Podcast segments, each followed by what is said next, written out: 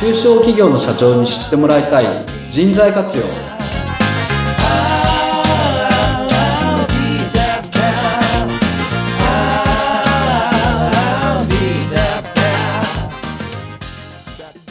皆さんこんにちはリフォーチュンの渋谷ですはい、皆さん、こんにちは。ナビゲーターの言葉幸代です。はいということで、まあ、3回目になりますけれども、はい。はい。えー社長さんたちがね、直面している、まあ、お悩みの中で、まあ、採用の難しさがあるよということをですね、前回お話しいただきましたけれども、はい。今回の今日のテーマなんですけれども、まあ、人事採用組織の作り方ということでお話しいただけるということなので、早速です。よろしいでしょうか？はい。よろしくお願いいたします。はい。はい。ちょっとなんか難しい表現で言っちゃったなと今振り返って思ったんですけども。人事採用組織っていうとなんかすごい堅苦しい感じにええ。はい。なってますけども、はい。あの、やっぱり平たく言うと採用をどなたが責任を持ってやりますかっていうところかなと思っていてですね。はい。やっぱそこを、あの、意識していただけると非常に、やっぱり採用活動が変わってくるのかなと思ってるんですね。それをちょっとお話ししたいなと思った次第です。はい。あの、中小企業の社長さんたちはどうしてもですね、一人で採用を抱えてしまいがちなところもあるのでね、はぜひね、その社内の中で、じゃあどの方がえー採用を担当するのが良いのかというところですね。はいそうです。ね。はい。お願いしますも。はい。はい。うん本当にもうおっしゃる通りで、やっぱり大体私たちがサポート差し上げるところも、うん社長さんがやってるとか、うん取締役の方がやってるとかですね。あともう、本当に総務の方が片手までやってますみたいなケースって非常に多くって、本当に気持ちはものすごい大きいんですよね。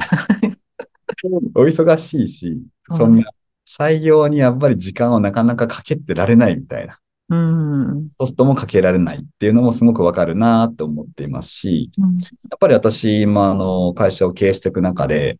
人事専任ってなかなか重いよねってよく思うんですよね。えーえーはい。ただ、一方でやっぱり採用活動を本当にやっていって、いい人を入れていきたいって思ったときに、採用の責任者っていうものを誰にするかっていうのは考えなきゃいけないところですし、うん社長様であったり役員様がやっぱりもう忙しすぎるっていう場合には、どなたかを採用の責任者として立てるっていうのを前提にお考えいただきたいなっていうふうに思っています。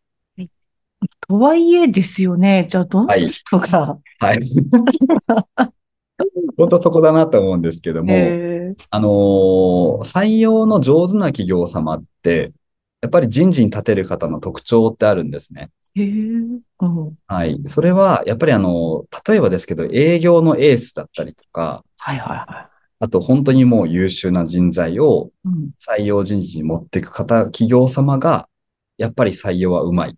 うんっていうケースがすごく多くてですね。うんうんは。い。なので、なんか、うんと、本当に一昔前っていうと、まあ10年とか15年前ですと、まあ人事ってなんかちょっと言い方悪くすると余った方にやっといてもらっていいみたいな、うんもう結構あったんですけども、今やっぱり本当にど、どれくらいいい人を取れるかによって会社の成長が変わるっていうふうに時代が変わってるなって感じるので、やっぱりそこに本当に優秀な人材を置くべきだなって思います。うんはい渋谷さんが、あの、にご相談される社長さんですとか、企業さんが、はいまあ、あの、数多くいらっしゃると思うんですけど、はい。そうですね、特徴として、まあ具体的にどんな方が、まあ、選任されることが多かったりするんでしょあ、そうですね。あの、すでに決まってる方、場合もありますので、その場合にその方を育成することも多いんですけどう。も、うんもう決まってないよっていう場合には、えっと、一番私がベストで言うと、あの、実は社長様とか役員様の親族というか、娘さんとかええお子様でいらっしゃ、入社してる方がいらっしゃって、その方が良さそうであれば、その方を抜擢しちゃうケースも結構ありますね。親族ですか？うん。なるほど。はい私の中でちょっと今意外性なところがあったところ。はい、はい。ええおすすめ。はい。それはやりますね。あの、やっぱり会社に対して、その先ほど優秀な方ってお話もしたと思うんですけども、やっぱり加えて会社のことを好きで良くしていきたいって思ってる方っていうのが、加えて重要な要素になってくるんですよ。うんなので、そこで言う、申し上げると、やっぱり2代目とかって結局、こう、将来的に引き継ぎ、引き継ぐことを前提にしていたりとか、ねあの、やっぱりお母さんとかお父さん支えたいと思ってるケースがすごく多いので、うんうんその方を人事として採用活動に携わっていただくと、非常にやっぱり成功するケースは多いなというふうに、あの、思っています。うんなるほど。じゃあもう、はい。あの、まあ、その再専任者が決まってから、でもその専任者の方も、じゃあどうやって採用をね、していったらいいのかわからなはい。いということになってくると思うんですが、ここから育成が始まっていくということなんですか、あ、もうそうですね。おっしゃる通りですね。ええ。あのうん。ゼロからっていうケースもすごく多いんですけれども、うんその場合に採用活動っていうのをどうやるかっていうのももちろん教えてはいくんですけども、採用活動がやっぱりいかに重要なのかっていうのを、その方にお伝えをしていくのがまず初めにやるところですね。最初に、じゃあその採用というのはまあ重要、いかに重要であるかというところの、まあ、スタンス的なものからスタートしていく感じになるんですか？はい。そうですね、そうですね。うんやっぱりその、いい人が一人取れましたっていうことによって、会社ってどういうふうになっていきそうですかね？ってお話をしたりとかですね。そのやっぱり採用活動っていうのが、うんと、まあ、なんでしょう。あんまり重要じゃ、重要じゃないとは思ってはないと思うんですけども、採用活動っていうのを、やっぱりその低く見てしまったり、軽視してしまうと、結局そこってなかなか良くない結果になることも多いので、うんなんなら採用活動って一番重要ですよってくらいで、その方にまず認識をしていただいた上で、じゃあどうしていきましょうかねっていうふうになっていくと、非常にいい採用になる、なりますね。学ね、あの、採用しても、すぐ辞めてしまうような人材を選んでしまうのっていうのは、本当にコストもかかっていくし、もったいないことですもん。そうなんですよね。本当にそこは私もそう思っていて、よくちょっとお話ししたんですけど、やっぱり採用、採用費はかけてもいいと思ってますって話をしていて、うんうん。コストっていうのはかけてもいいですよ。なぜなら、えっと、例えば50万、100万だとしても、そこでおしまいだと思うんですよね、採用費は。うん採用した後の人件費って考えたときに、うんなんか、うわ、全然ちょっとダメだったってなったときに、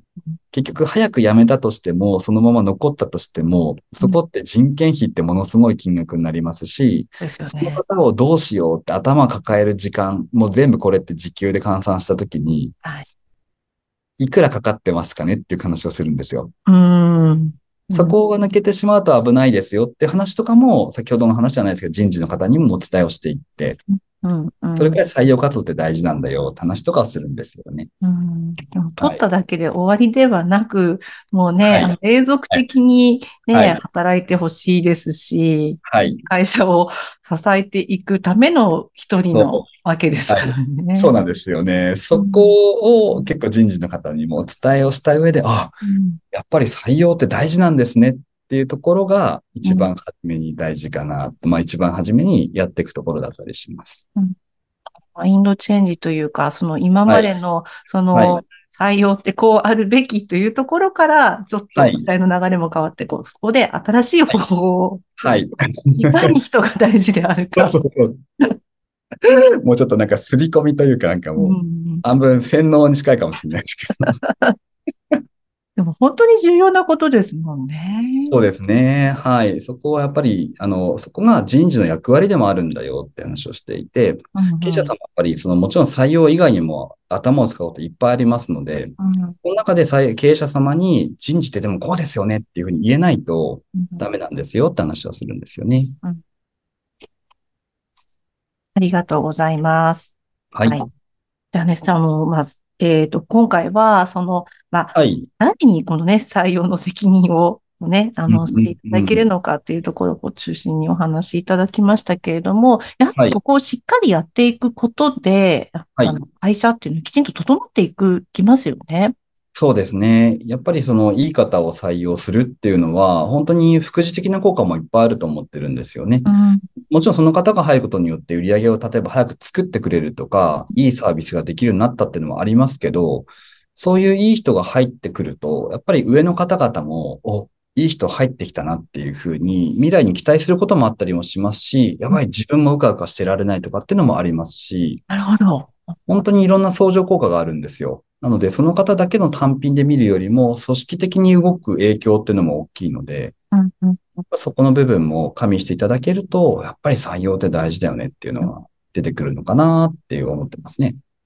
どうしてもこの属人化というか、同じ中の人の中で仕事をしていくと、凝り固まってくるっていうこともあると思うので、その中で新しい、まあ、風が入ってくるっていうのは非常にいい効果ですもんね。そうですね。はい。それはとってもいいかなと思いますので、うん、はい、そう思います。ね、組織にも影響を、今後影響をしていく。はいけていくということであるということであれば、採用ってやっぱり大事ですね。はい、そうですね。結構ここは、あの、重視しても、あの、投資先として非常にいいと思いますって私はよく伝えてますね。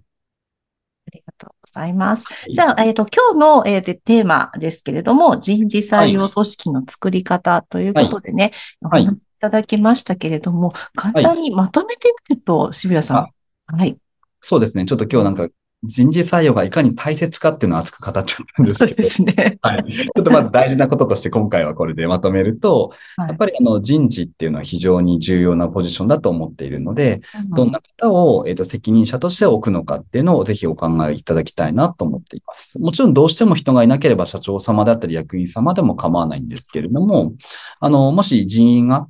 いらっしゃるようであれば、先ほどお話した通り血縁関係でかつ会社のことをすごく大事にしたいと思っていて頑張ってくれてる方がいたら一番ベストになりますね。でもちろんそういう方だけじゃなくって、あの営業とかですごく頑張っているとか、会社のために一生懸命頑張ってくれていて、かつ成果が出ている方を思い切って人事にコンバートしていく、抜擢するっていうのも、あの、先々の投資を考えたときに非常に効果が出るかなと思いますので、ぜひご検討いただければなと思います。はい。ぜひ皆さんご検討いただければと思います。え渋谷さんに関してはですね、番組の説明欄に、え URL を、え添付しておりますので、そちらをご覧いただければなというふうに思います。お問い合わせなどお待ちしております。さあ、えー、ではですね、また皆さん次回お楽しみいただければと思います。ここまでのお相手は、リフォーチュンの渋谷と、ナビゲーターの言葉ゆきおでした。それでは皆さんまた次回。Bye.